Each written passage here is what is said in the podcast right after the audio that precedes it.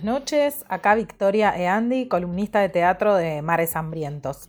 Bueno, a partir de esta semana, por suerte, podemos volver a hablar de a poco sobre teatro con funciones presenciales. Paulatinamente se está retomando la actividad en Buenos Aires, sobre todo en las salas públicas y en las comerciales. En el complejo teatral de esta ciudad, o sea, el complejo teatral de Buenos Aires, están regresando algunas obras que se estaban dando antes de las últimas restricciones o se estrenarán o reestrenarán próximamente espectáculos que estaban por empezar con sus funciones por el mes de abril. Lo mismo puede decirse del Cultural San Martín o del 25 de mayo, otros espacios públicos de la ciudad. Eh, el Cervantes también se encuentra en, preparación de proyectos en, este sentido, en, relación a, salas de la ciudad con dependencia, digamos, de nación. Eh, y mientras tanto, salas como el Picadero, Teatro, Picadilly o Chacarerian también están volviendo a nutrir su cartelera.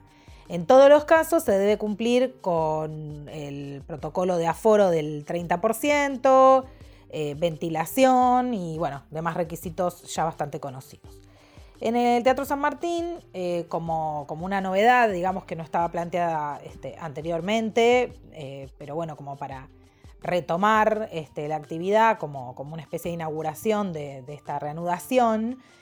Eh, se pudo ver desde el, o sea, se pudo ver el fin de semana pasado y podrá verse nuevamente este que viene, el Gran Circo, un clásico del grupo de titiriteros de este teatro, el grupo de titiriteros del Teatro San Martín, así se llama, un clásico que es para toda la familia, que tuvo muy buena convocatoria de público. Es, eh, sin dudas, espectáculo más emblemático, el, espectáculo más emblemático del grupo y el que ha traído mayor cantidad de espectadores y de distintas generaciones, teniendo en cuenta que se estrenó en 1983. Imaginado por el gran Ariel Bufano, se llamó originalmente el Gran Circo Criollo, en homenaje al género del que surgió el Teatro Nacional en el siglo XIX, con los podestá a la cabeza. Como este tenía dos partes, ¿no? La primera, la de los números propiamente circenses, y la segunda, la de un drama a la manera de Juan Moreira. Y todo siempre contado, por supuesto, con el lenguaje y la estética de los títeres, o sea, un circo llevado adelante por títeres. Se repuso muchísimas veces y viajó por todo el mundo.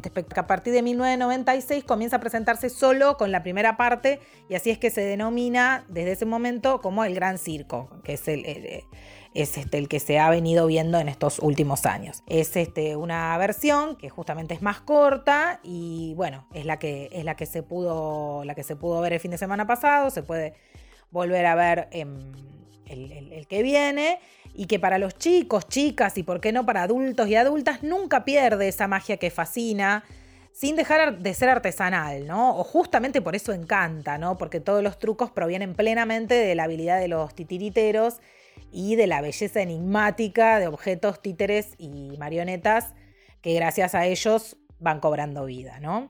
Gracias a su este, maravillosa manipulación. Por otra parte, en el ámbito del teatro independiente es más difícil encontrar por estos días una variada oferta, hay que decirlo, más allá de que se haya habilitado el resto de las funciones presenciales. Lamentablemente es muy difícil eh, repito, para gran cantidad de los espacios de este circuito cumplir con los requisitos que conlleva respetar el, protocolo.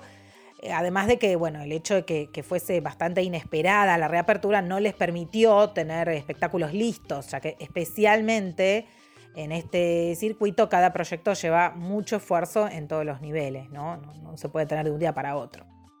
Bueno, en este circuito se han implementado, como, venimos este, diciendo eh, en otras oportunidades, eh, en, el marco, en el contexto de, pandemia, formas alternativas de creación que siguen funcionando y conviviendo con este lento regreso de las funciones presenciales. Una de las propuestas muy pertinente para mencionar en una columna radial como esta es, el, es la, de, la de Radioteatros, un podcast producido por Casa Sofía con dirección artística de la gran Lorena Vega. A lo largo de tres episodios, con interpretaciones de Sara Eve, Nicolás Goldschmidt, Malena Ginsburg, Paloma Contreras, Mariano Saba, que además aporta textos originales de apertura, Karina K., Diego Velázquez, Laura Dar y música de Jan Schifres, se realiza un recorrido histórico por el universo del Teatro Nacional pero en formato oral. El podcast propone un camino que va desde los años 40 y 60, evocando a la gran Nini Marshall, para pasar luego por los años 80 y sus estereotipos de época y finalizar en un capítulo situado en la actualidad con una poética contemporánea. Karina K. y Diego Velázquez evocan el radioteatro de los años 40 y 60, interpretando a Juan Carlos Torri eh, y a la gran Nini Marshall. Eh, Paloma Contreras y Malena Ginsburg son Ana y Pau, dos amigas que en la noche de Año Nuevo, entre Sidra y Viteltoné, sueñan con tener el romance del verano. Y finalmente Sara Eve y Nicolás Goldschmidt recorren la poética contemporánea de la obra de Laura Starr entre sueños, baños ruteros y fantasías. Toda ficción que se escucha, como por ejemplo los cuentos que nos contaban en la niñez, siempre seduce ya desde la invitación a la imaginación, ¿no? Hay algo de la oralidad que es inherente y primario en todo relato. Basta con pensar en la Ilíada y la Odisea, justamente relatos fundantes en Occidente, compuestos y transmitidos en, forma oral, ¿no? Este, eh, todo indica, digamos, que el, gran compositor de, estos este, poemas eh, fue Homero. Eh, hace unos años el escritor italiano Alessandro Barico hizo precisamente una lectura de una versión escrita por él de la Ilíada emitida en la radio, ¿no? Se emitió en, la radio esta, lectura, que obviamente el mejor medio este, en ese caso para que llegara la mayor cantidad de oyentes.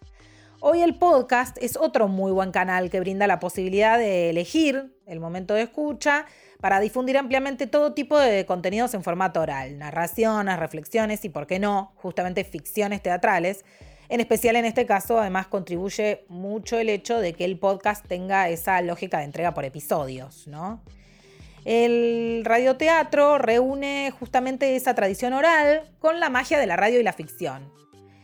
En este caso, con la participación de actores que solo con sus voces, y en tal caso efectos sonoros que acompañen, deben transmitir, cautivar y emocionar al oyente como si los estuviese realmente viendo en la situación que crean o recrean. Eh, Radioteatros es un proyecto que busca recuperar el radioteatro nacional para volver a escuchar ficción argentina desde casa. Homenaje a un género popular, un poco como también pasa con, la obra que comentamos anteriormente, El Gran Circo, eh, y, fundante, ¿no? Este, para, nuestra cultura teatral. Eh, y es un formato que permite un cruce generacional, donde actores y actrices logran recuperar justamente aquella época del radioteatro argentino, revisitándolo desde la actualidad. Eh, Casa Sofía, que como decimos es el, espacio que produce este, estos podcasts, un lugar dedicado a la cultura y al desarrollo y promoción específicamente de las diversas eh, expresiones emergentes de la cultura independiente de la ciudad de Buenos Aires. Debe su nombre a Sofía Yusen, madre de Plaza de Mayo y activa militante hasta sus 105 años de edad. Sofía falleció en 2015, el mismo año en que se abrió la casa que lleva su nombre en homenaje a su lucha. Bueno, la actividad es libre y gratuita y se puede escuchar a través de la plataforma Spotify. Bueno, esperemos la próxima poder comentar más espectáculos este, con funciones eh, presenciales, lo que va a ser un indicador de que estamos en una mejor situación sanitaria. Muy buenas noches.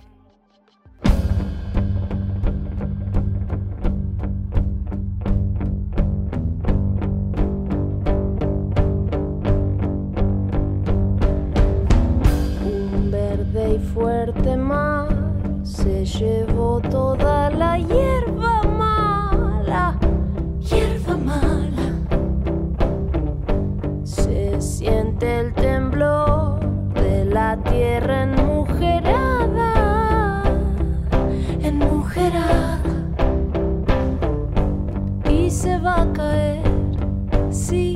se va a caer la cascada de agua dorada, la cascada de agua